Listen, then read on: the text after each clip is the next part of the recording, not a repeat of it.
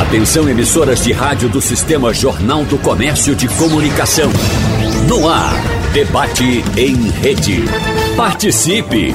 Rádio Jornal na internet. www.radiojornal.com.br não passar debaixo de escadas, bater na madeira e levantar com o pé direito são muitas as superstições. Nem né? para quem acredita nelas, a sexta-feira 13 é um dia em que esses e outros cuidados recebem ainda mais atenção. A crença no que deve favorecer ou prejudicar a sorte pode ser pessoal, religiosa ou cultural, sendo incorporada no imaginário popular. Então, no debate de hoje, nós vamos conversar com os nossos convidados sobre misticismo, superstição e também folclore. Por isso, nós agradecemos aqui a presença em nosso debate. Hoje, do escritor, jornalista e idealizador do site o Recife Assombrado, Roberto Beltrão. Seja bem-vindo, Roberto. Bom dia para você. Olá, Wagner. Bom dia. Bom dia aos outros convidados e bom dia aos ouvintes aí da Rádio Jornal. Vamos contar muitas coisas interessantes aqui sobre folclore, superstições e até histórias de assombração. Ah, sem dúvida. A gente recebe também mais uma vez o numerólogo internacional Magno Franco. Olá, Magno, seja bem-vindo. Bom dia para você. Muito obrigado por aceitar o nosso convite. Bom dia, obrigado a vocês pelo convite também. Sempre é bom elucidar né, algumas informações que, às vezes, ao longo de, de décadas ou centenas de anos, uhum. vai passando de boca a boca e construindo certas fantasias, e chega um momento que a gente tem que falar o que é, o que é verdade, e tirar um pouco esse estigma das crenças que muitas vezes atrapalham a vida das pessoas. Exatamente. Agradecemos também a presença da socióloga, folclorista e curiosa, membro da Comissão Pernambucana de Folclore, Rúbia Lócio. Seja bem-vinda, Rúbia, bom dia para você. Bom dia, que prazer estar aqui, né, conversando sobre é, o que nos causa um medo, que nos faz, assim, é, viver, né, no dia, no dia a dia com tantas crenças.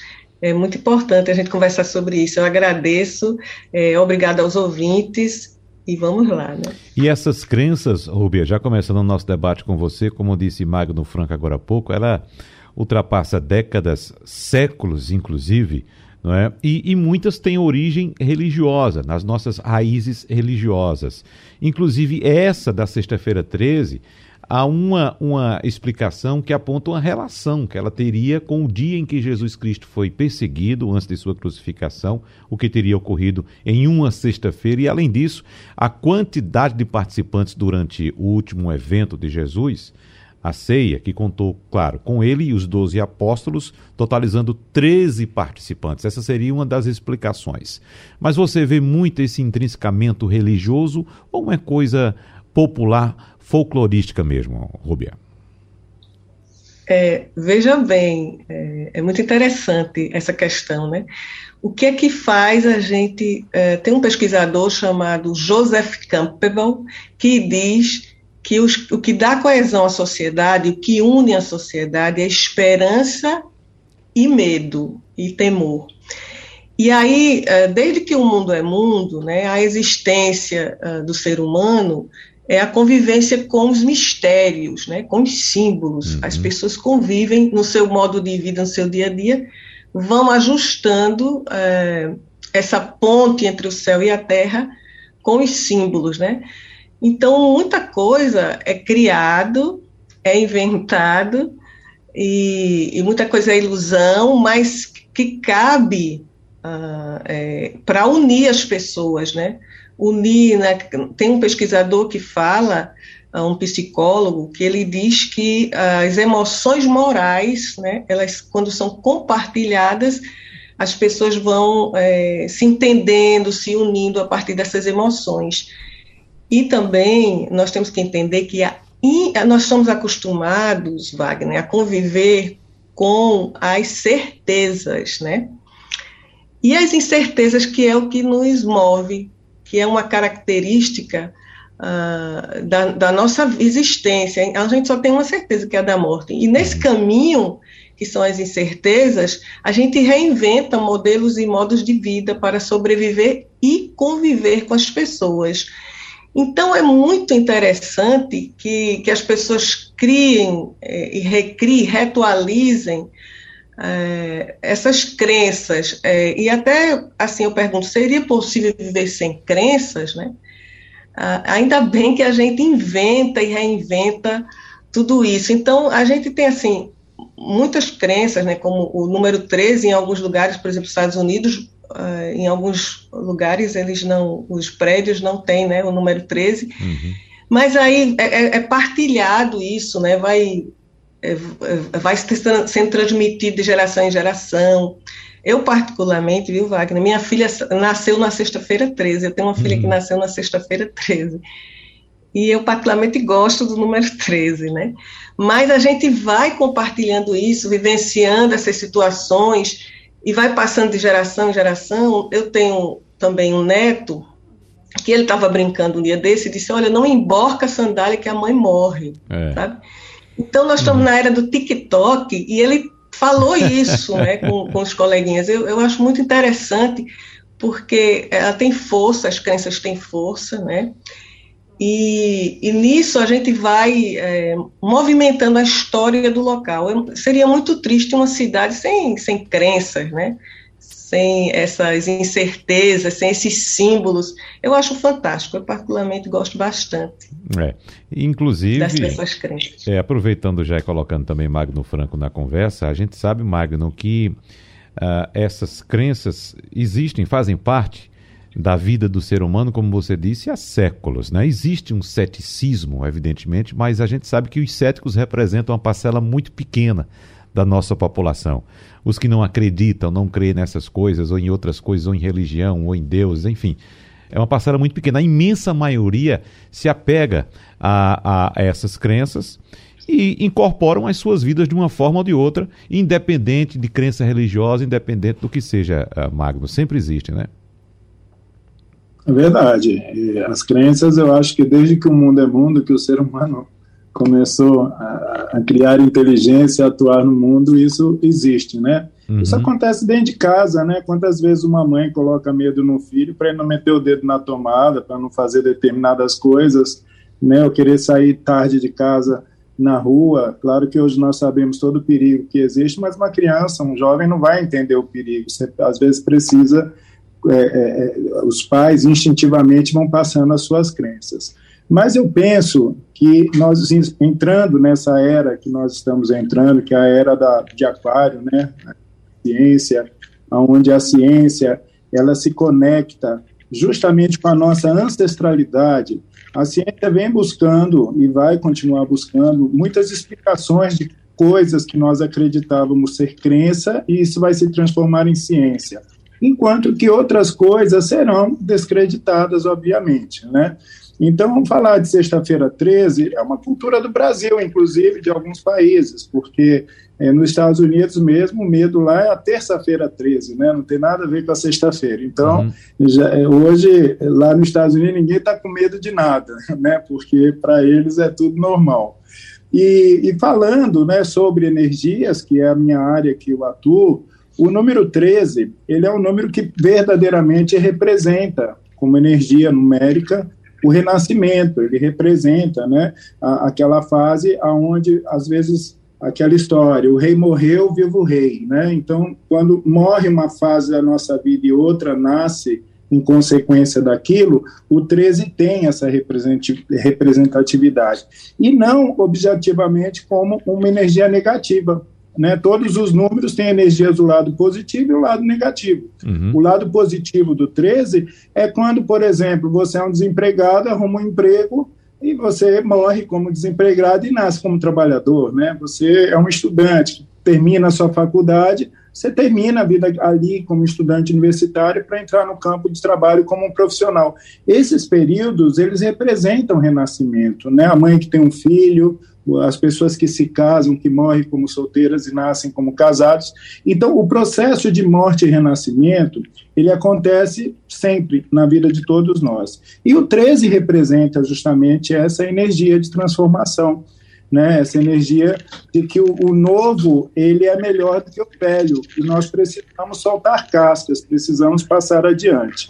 E, e, e eu acredito que algumas crenças elas realmente se tornam limitantes na cabeça né? Hoje, vários cursos avançados aí de marketing, vários cursos avançados de empresários, um dos objetivos dos cursos é muitas vezes romper os medos que as pessoas trazem, né? Desde medos de crenças até medos de altura, medo de ver um gato passando, um gato preto debaixo de uma escada, deve ser um momento horroroso na cabeça de alguns. Uhum. E eu vejo isso com extrema naturalidade. Eu acho que eu já me libertei bastante disso. Embora eu concorde que existe o lado lúdico, o lado bonito, o lado engraçado.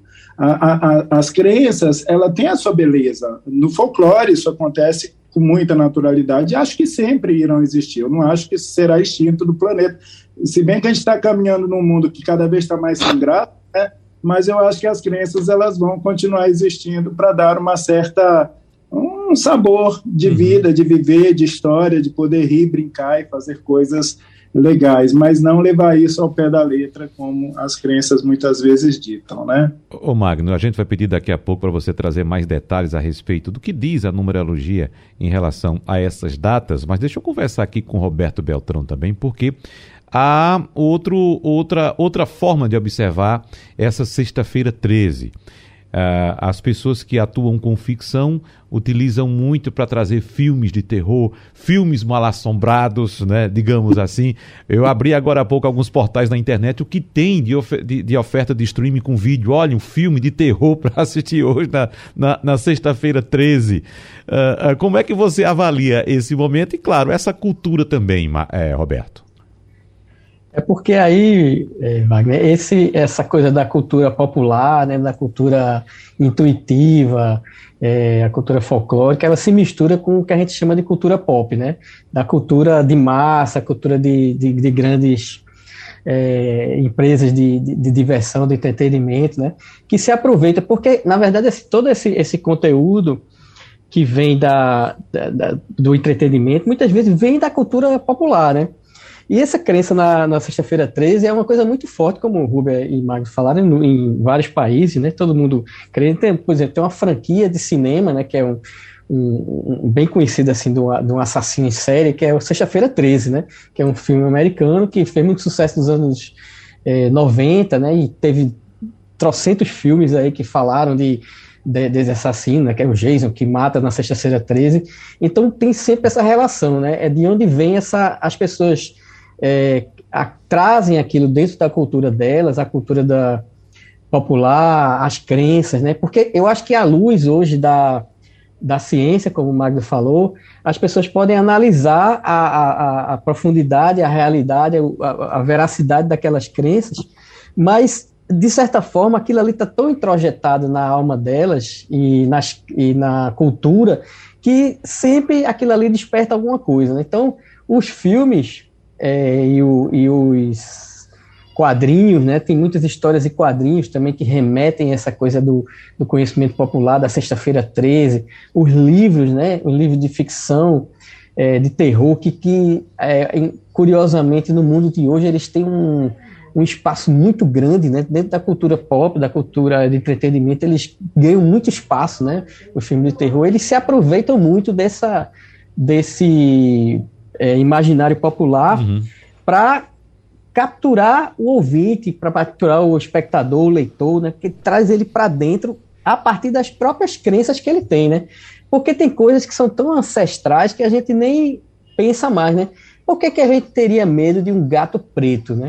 É, eu, pelo que eu uhum. sei da história, é porque na Idade Média as, é, existia uma crença ridícula, né? Por parte dos inquisitores da, da Igreja Católica que o gato preto era um, um, diabo encarnado que acompanhava as bruxas, né?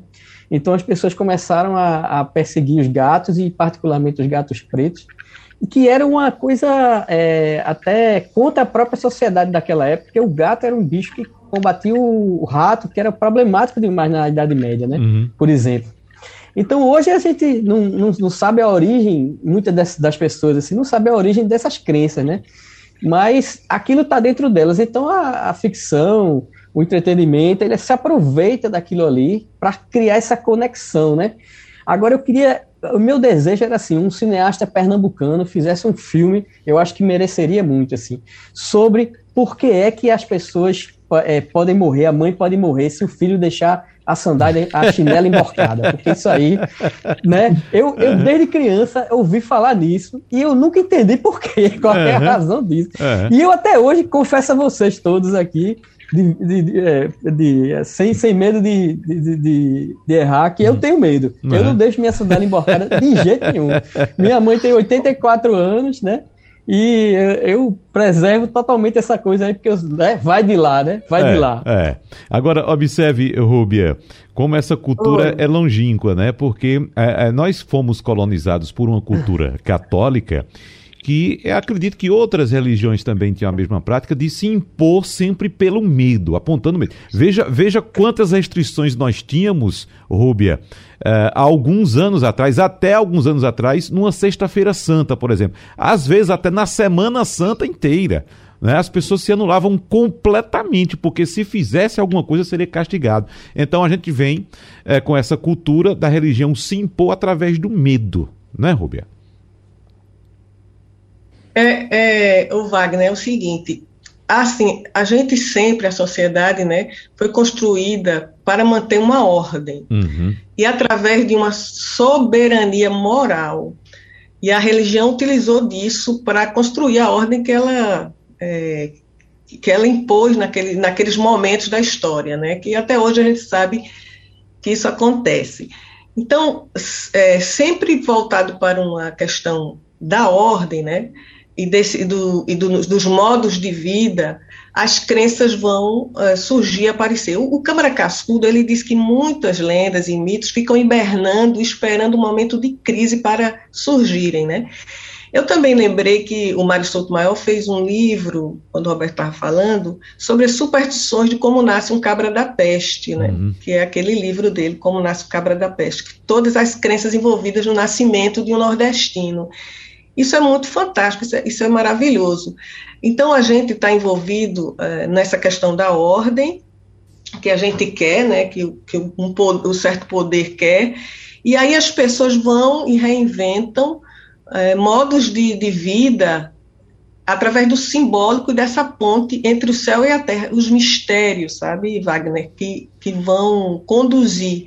E também as crenças servem muitas vezes para confortar aquela situação que a gente não pode é, ir de encontro àquilo, a gente não pode fazer aquilo que a ordem está permanecendo. Então as pessoas driblam, aí vai surgir várias crenças, como o não comer manga, né, com uhum. leite, que uhum. eram dos escravos, porque ia gastar todo o leite, ia também gastar toda a manga. Então dizia que adoecia. Então, o que é que a gente pode pensar na questão científica, da ciência? Nós estamos pensando que a, as, as crenças são um, um epifenômeno, ou seja, antecipa o fenômeno, porque por trás das crenças, o que é que existem? Existem os fenômenos, a questão da ordem, a questão de castigos, a questão de impor, de poder. Então é muito fantástico estudar as lendas, porque traz todas essas questões. E, e, eu gosto mesmo, sabe, Wagner, de como as pessoas contam. Isso fascina, porque é, tem gente que conta que a gente acredita. Eu e Roberta fez a pesquisa para o livro, e eu ficava perguntando, Roberto, a pessoa disse que o lobisomem estava lá, que o homem que virava poste, borracha, eu acreditei, Roberto, eu também. A gente vai, aí a gente ia conversando, porque é o modo de contar que, vai, que é fascinante, sabe? Uhum. E, e, as lendas têm um poder imenso, elas vão se reatualizando de acordo com o tempo, de acordo com, com as tecnologias. Inclusive, tem o pesquisador Arari, né, que ele diz que nós não somos mais é, é, nós, nós temos que ter cuidado, porque nós somos animais hackeados agora. Uhum. Então, se nós somos hackeados, né, como é que vai ficar essas crenças aí? E aí, mas eu acredito que o homem, quando foi à Lua, doutor Souto me dizia, Mário Souto Maior me dizia, que ele colocou o pé direito, né, para dar sorte. Então, a gente vai sempre se confortar é, com, a, com, alguma coisa que seja positiva, porque a gente convive com muitas incertezas, Wagner. E aí a gente vai driblando, né, que o pernambucano adora fazer isso, que eu disse na entrevista aí de, de Roberto, o, o, pernambucano, ele, ele é um povo inventivo, gosta de inventar, tem cheio de muganga, uhum. e aí ele vai driblar seu dia a dia com muitas histórias, com, com muitas confusões, eu acho fantástico, né, eu gosto muito do que a gente faz e como a gente pensa. Uhum. E, traz esse simbólico, né, esse universo simbólico maravilhoso. Tem aqui a mensagem do ouvinte Carlos Rodrigues, que está lembrando que Luiz Gonzaga, o rei do Baião, nasceu no dia 13, em 13 de dezembro, e ele diz o seguinte: Me orgulho em ter nascido na mesma data de Luiz Gonzaga. Inclusive, eu nasci numa sexta-feira, 13 de dezembro, só que no ano de 1958. Então, voltando aqui para o nosso debate com Magno Franco, como eu disse no bloco anterior, Magno, como é que a numerologia, que vem de números, que são ciências exatas, se insere nesse universo místico? É, é, Wagner, tudo que se chama de místico é aquilo que não existe pleno conhecimento, né? Então, muitas coisas místicas no passado uma compultura, o reiki, várias técnicas milenares aí hoje já é tratado como ciência, porque existe embasamento para isso. Eu, eu considero a numerologia dentro desse rol. Né? Nós é, que trabalhamos, nós trabalhamos com fórmula matemática, nós trabalhamos com teorema de Pitágoras, né?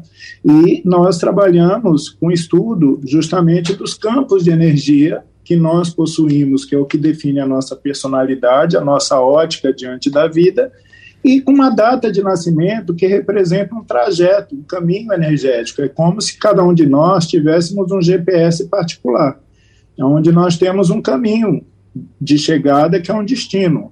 Só que como eu tenho livre-arbítrio, você tem o livre-arbítrio, nós podemos retardar esse ponto de chegada tomando atalhos e caminhos por nossa própria decisão, sem seguir os nossos instintos, sem perceber os movimentos.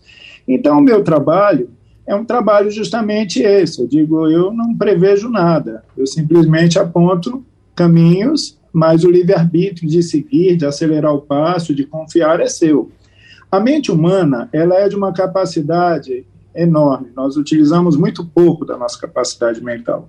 Enquanto estávamos aqui conversando, eu me lembrei é, do meu passado de executivo de empresas, eu trabalhava na área comercial, e eu me lembro que eu tinha um vendedor novo na equipe, ele tinha um problema sério de autoestima, mas era uma pessoa boa, conversei bem com ele, falava muito direito, mas ele não confiava em si.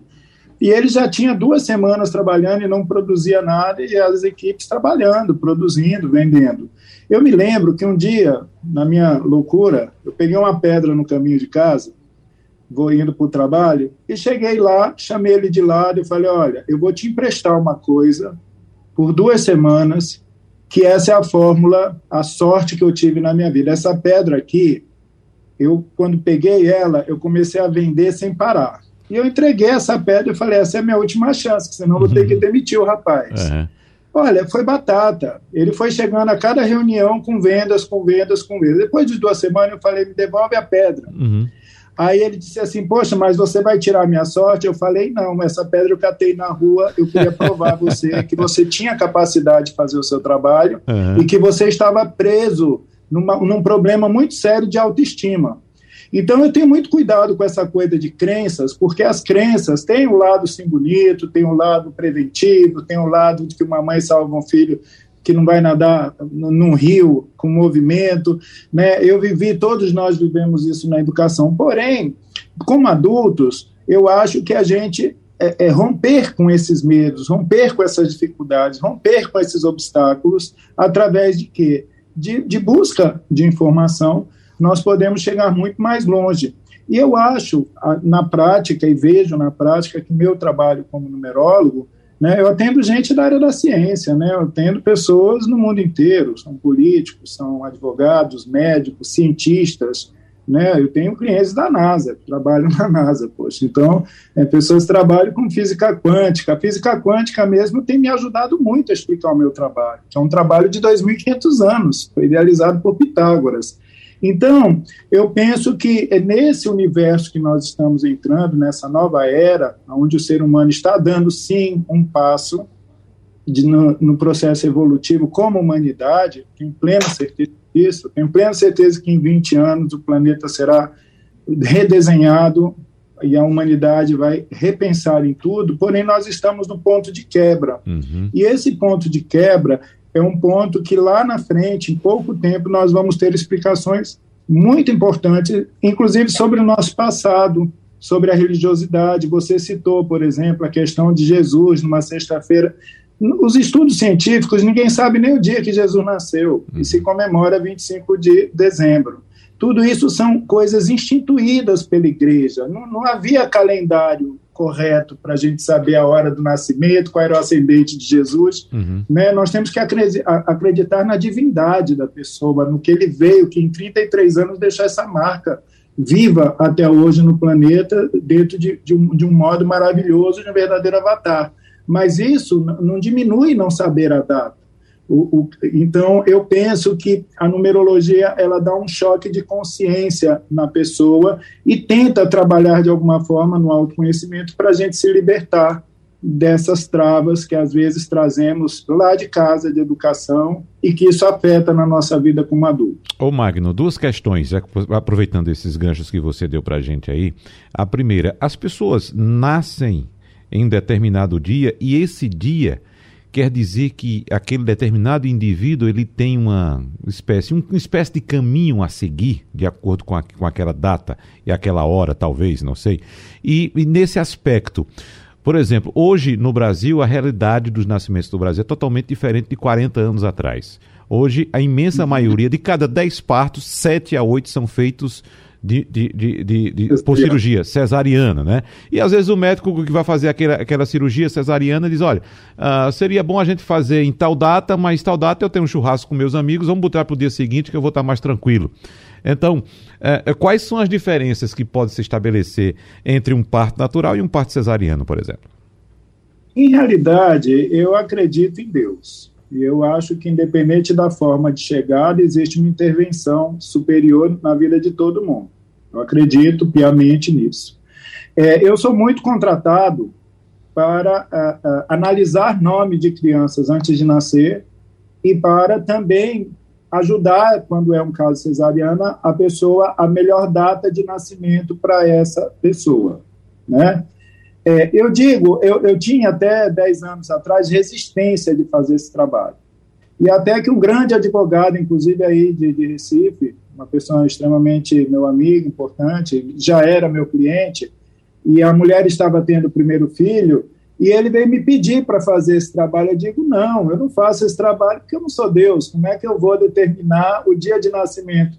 Aí ele disse: mas se Deus te deu essa ferramenta, por que, que você não usa?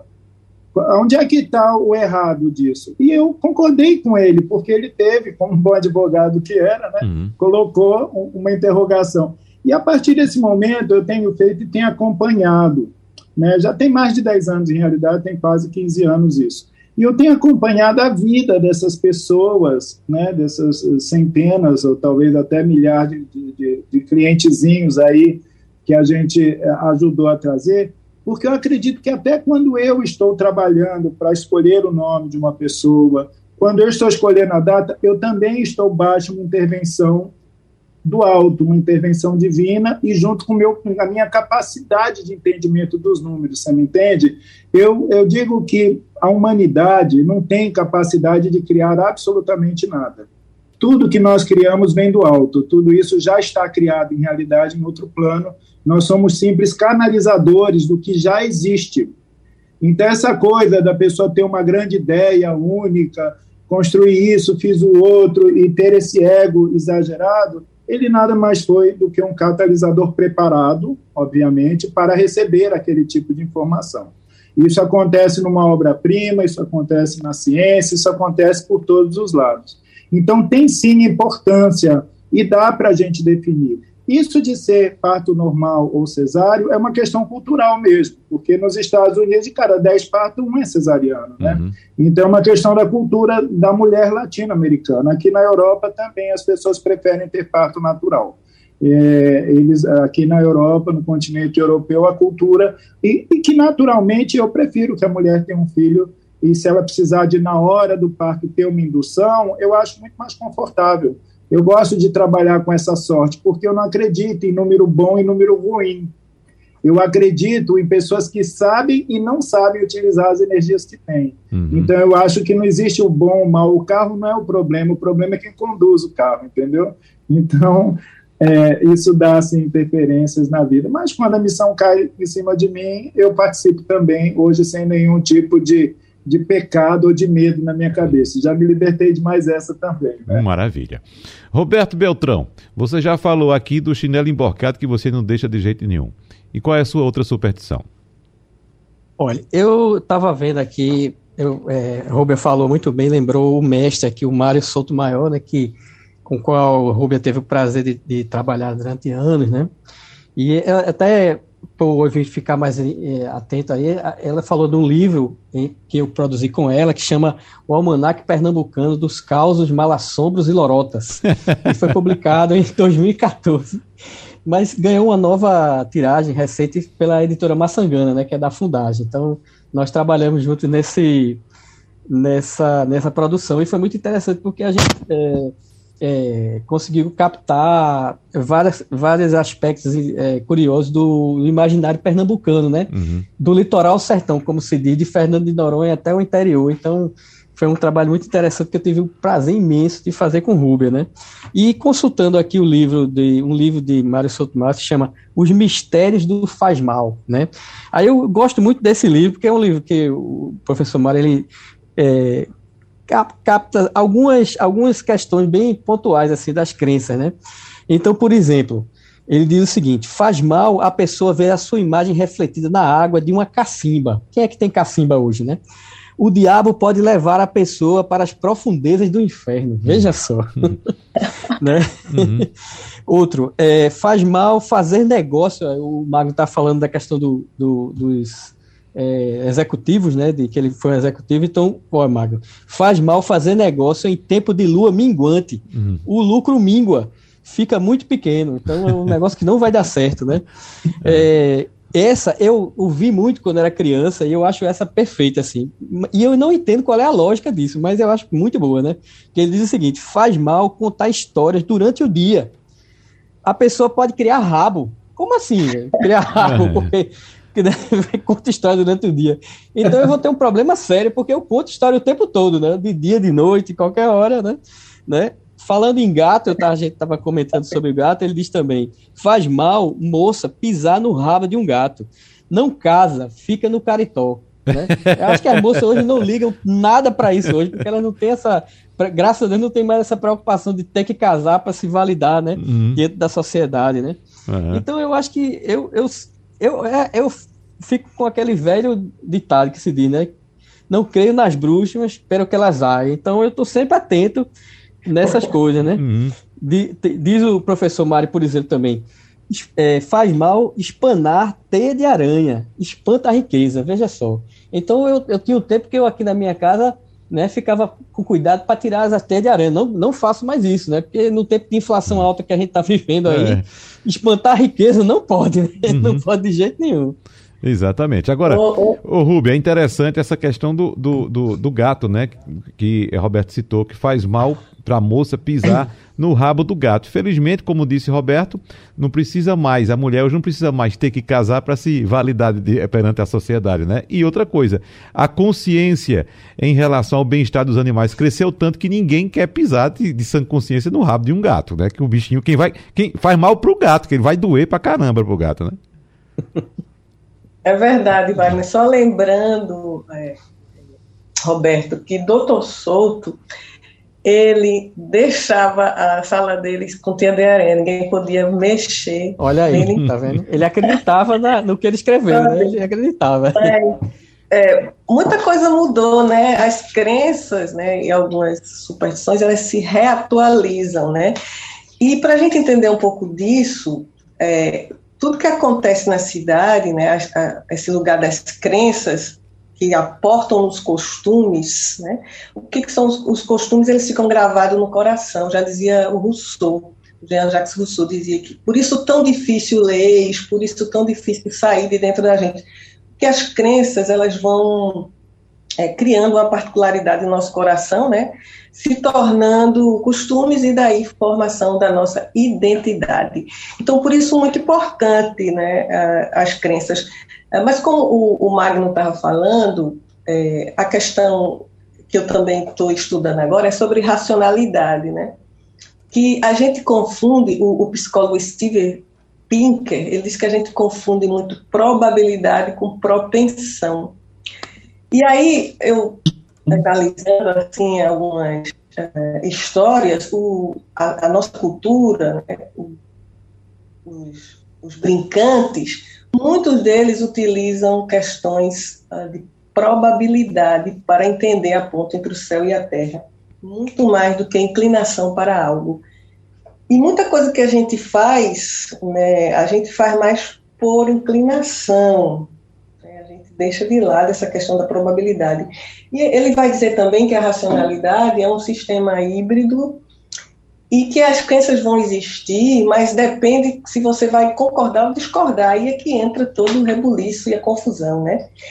E que a gente é, tem que entender que, que tudo isso, assim, não, não varrer o pé né, com vassoura porque você uhum. não casa, Todas essas questões que criam o nosso universo e que, que vão gerar aquela identidade daquele local, ela tem uma, uma maneira assim de sobreviver de acordo com mudando e reatualizando.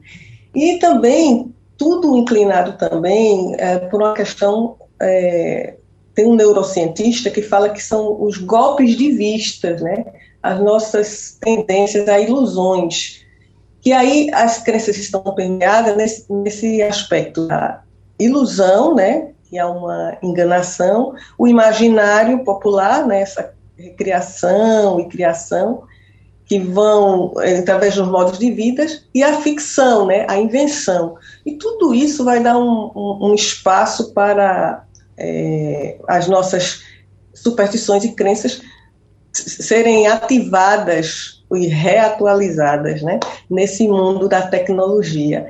Então, assim, aí eu pergunto a Magno, podemos viver sem crenças? Eu responderia que não.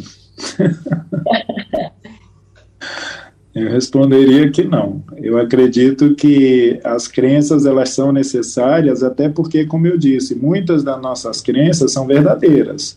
O que nós temos através do estudo e da busca, nós vamos deixando de acreditar em certas crenças, mas muitas vezes substituímos por novas crenças. Eu acho que o homem evolui dentro disso. É igual o sonho, né? É o sonho que alimenta as invenções. Ninguém inventa uma coisa para depois sonhar, a pessoa sonhava antes. Eu acredito que nós aqui todos somos da geração dos Jetsons, né? Da família Jetson, do, do, do telefone celular que já uhum. existia, uhum. o micro-ondas, a nave espacial, e aquilo tudo era, no meu universo de criança, era uma fantasia que eu achava incrível, né? Júlio Verne, tudo que ele escreveu, um visionário, uma pessoa que canalizava. Então, eu acredito que tem coisas que são chamadas de crenças que são reais, mas que nós ainda não tivemos o alcance e, e, a ciência e a comprovação de saber da realidade. E outras são fantasias realmente para limitar as pessoas nas suas ações, nas suas atitudes. Eu digo que são mentiras é, é, feitas com fundamento, com algum objetivo. Né? A, a, a, eu fui criado por uma mãe portuguesa e o que eu mais tinha na minha casa eram certas crenças, e era a forma que ela inteligentemente conduzia os filhos, né? Toma cuidado, a lua tá assim, não sei o quê. Dia de sexta-feira santa não podia sair de casa, né? Até ter aquela hora certa de que estávamos liberados, e era jejuns, e era isso, outro, outro. Mas à medida que a gente vai estudando, que a gente vai estudando sobre o espírito, sobre a alma, sobre as técnicas, sobre tudo isso, nós vamos vendo que certas coisas é, não condiz, né? E outras sim, porque nós passamos a acreditar em novas coisas. Então eu acho que, que crer também e ter crenças é uma forma de sonhar, de prospectar. O que eu prefiro é cultuar as crenças positivas, né? Como eu falei a história da pedra, né? Você, eu dei uma pedra para uma pessoa e essa pedra fez a pessoa acreditar, eu dei uma crença para ela, né, de que aquilo lhe daria sorte. Mas na prática, não, a sorte não existia, o que existia era o medo da pessoa na autoestima dela, mas a pessoa estava tão necessitada, imagino eu, que pegou aquela pedra, colocou no bolso, ficou com ela o tempo todo, rezou, como um terço, né? Uma pessoa que anda uhum. com terço ou quem anda com a Bíblia debaixo do braço. A, nós somos seres que precisamos de simbolismos. Isso daí faz parte da nossa humanidade. Mas eu acredito que a tendência futura é a gente virtualizar tudo isso, né? Então, eu acredito que o mundo eh, o mundo do futuro ele vai ser um mundo bem é, interessante, mas acredito eu que muitas crenças serão revistas e, é, e seguidas. E como também foi dito, né, essa questão do, da, dos filmes de terror e tudo isso, existe toda uma indústria por trás de tudo isso que também, de alguma forma, gosta de explorar determinados temas, né? Então, é, eu, por exemplo, não assisto filme de terror. Há muito tempo eu não assisto. Primeiro que eu morro de medo. Eu sou um medroso. Eu, eu, eu me assusto com qualquer bobagem. E segundo, que depois de um tempo eu comecei a entender sobre frequência mental. Então, as pessoas que assistem filme de terror o tempo todo, elas têm uma frequência mental muito fragilizada. Então, eu busco me blindar um pouco disso. Isso acontece hoje nos videogames, isso acontece, e nós sabemos que hoje nós recebemos em um dia de estímulo mental o que a nossa geração, quando éramos crianças, levávamos 5, 6 anos para receber é, de estímulo o que hoje uma criança em um dia recebe. Então, esse volume de informações subliminares que nós recebemos são informações realmente, na minha opinião, que a gente tem que pisar com certa cautela entender o chão que estamos pisando e pisar com uma certa cautela. Só fazendo um pequeno comentário em relação ao que foi colocado por Magno Franco quando ele lembrou do desenho animado Jetsons. E de fato a gente via coisas que a gente nem imaginava, achava que era coisa ali de fato de algo muito distante ou simplesmente uma fantasia, mas o micro-ondas, o telefone celular e conversando aqui também com profissionais da área de tecnologia, eles é sempre, eles sempre alertam, viu, Roberto? É importante para a tecnologia. A gente vê muitas crianças imersas na tecnologia porque as crianças, elas sonham, elas imaginam e muito do que a gente tem hoje em tecnologia desenvolvido hoje veio da mente de crianças que sonharam e a tecnologia foi e desenvolveu. Mas aí nós temos um mundo real, né? um mundo real. Criar um micro-ondas é um mundo real. Criar um telefone celular é um mundo real. Criar um smartphone com inúmeras possibilidades é um mundo real. Mas do que da nossa imaginação pode ser transformado em realidade para o mundo sobrenatural, Roberto? né, com a experiência que você tem a respeito dessa história do Recife mal assombrado, será que alguém imaginou alguma assombração e essa assombração se tornou real? Com certeza. Eu vou citar um aí. exemplo que eu acho que é muito caro. uhum. que é muito. Porque a gente vamos entender, assim, acho que vale a gente entender o que é o real, assim, né? O real é uma construção, né? Então, assim, quando. A, a, não, existe, é, não, é, não é preciso que ele seja uma materialidade para que seja considerado real. Precisa que uma comunidade, que uma sociedade valide aquilo como uma coisa real, uma coisa verdadeira, né? Uhum. A, a realidade é plástica, né? Ela, ela, na verdade, ela se molda a partir dos nossos conceitos, né? Ela, é, é, é, as, existem as coisas concretas e existe como a gente vê as coisas, né? Então, vou dar um exemplo bem prático disso aí, né? É, quem é de rádio como você conhece muito essa história, que foi um boato que tomou conta do Recife na década de 70, que foi a perna cabeluda. Isso. Né? Uhum. Então, naquela época, porque foi propagado pelo rádio, né? O rádio uhum. foi, ajudou muito nessa, nessa, nesse processo né? de, de inventar essa criatura. E o, e o, jornal também, né, trouxe, trazia reportagens sobre aquilo naquela época, porque a gente estava no tempo da ditadura militar, era o tempo que a, a notícia era cerceada, né? Então, uhum. eu acho que isso ajudou muito os comunicadores da época a, a, criar interesse nos ouvintes, nos leitores, né? Que falar da história da perna cabeluda. E você fica imaginando, né? Como é que pode, numa sociedade do século XX, meados do século XX, depois que o homem foi à Lua, onde já existia televisão, onde já existia telefone, as pessoas acreditarem que uma perna sozinha poderia perseguir os outros na rua, dar chute e rasteira, né? É. E, e, eu era criança nessa época, né? É, e eu tinha um pânico terrível uhum. da perna cabeluda. Eu tinha um pânico. Quer dizer, de, é, a, a, imaginação, a, a, a, imaginação coletiva, né? é, o imaginário, produziu uma realidade, assim. O medo era real. É, obviamente, a criatura, né, eu espero não era real. Uhum. A cabeluda não era real. Mas o medo era real, era concreto, né? As pessoas realmente tinham medo. Então, é, você veja que, é uma, que foi uma época muito antes da internet e tal, que propagava esses, esses pensamentos, né? É, e, e, tornou aquela coisa uma, uma, uma, um medo, aquele terror, né? Uma coisa concreta. Então, eu acho que é preciso que hoje a gente reflita sobre isso, né? A gente, como o, o Magno brilhantemente falou, a gente recebe uma quantidade gigantesca de estímulos, né? Todos os dias. E a gente precisa ter uma consciência, é, até criar nossos filhos com essa consciência de que a gente tem que filtrar certas coisas, né? Porque existe a, a fantasia positiva, que é da ficção, é, da, né? Porque, por exemplo, o Mag falou do, do, dos, dos filmes de terror, eu acho que quando você é, aprecia o filme de terror, na verdade você está tentando botar ali os seus próprios medos, né? É um processo de catarse, assim, você está botando para fora os seus medos e você é uma forma de você lidar com a realidade também, né? Se a, a, a ficção é assustadora, a realidade também é, mas através da ficção eu posso lidar com esse medo, né?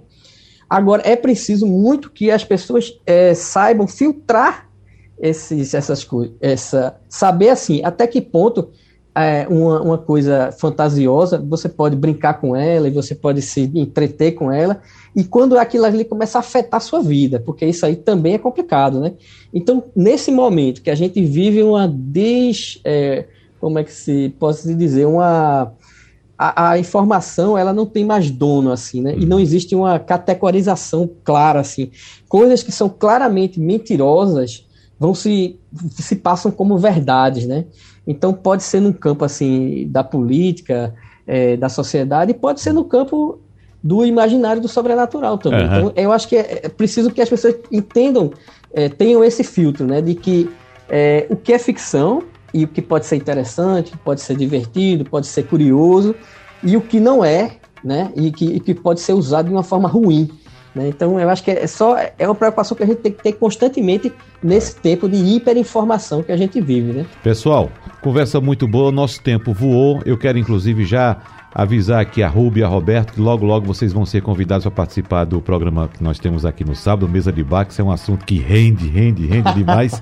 certo? Quero agradecer muito a participação de vocês, mas eu queria pedir aqui para Magno, em poucos segundos, 30 segundos, Magno, para você dizer para a gente o que é que representa esta sexta-feira, 13 de maio de 2022, na vida das pessoas que estão nos ouvindo agora. Veja bem, é, falando como numerólogo, a energia do dia hoje é a energia do número 24 barra 6. Ok? Essa energia é uma energia de amor, é uma energia de positividade.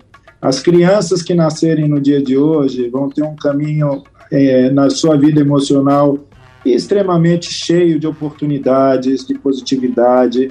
O 6 representa a paz, então, como eu acredito que somos um produto também da nossa meditação, da nossa mente, que as pessoas possam se conectar ao invés do medo, encontrar-se através do amor.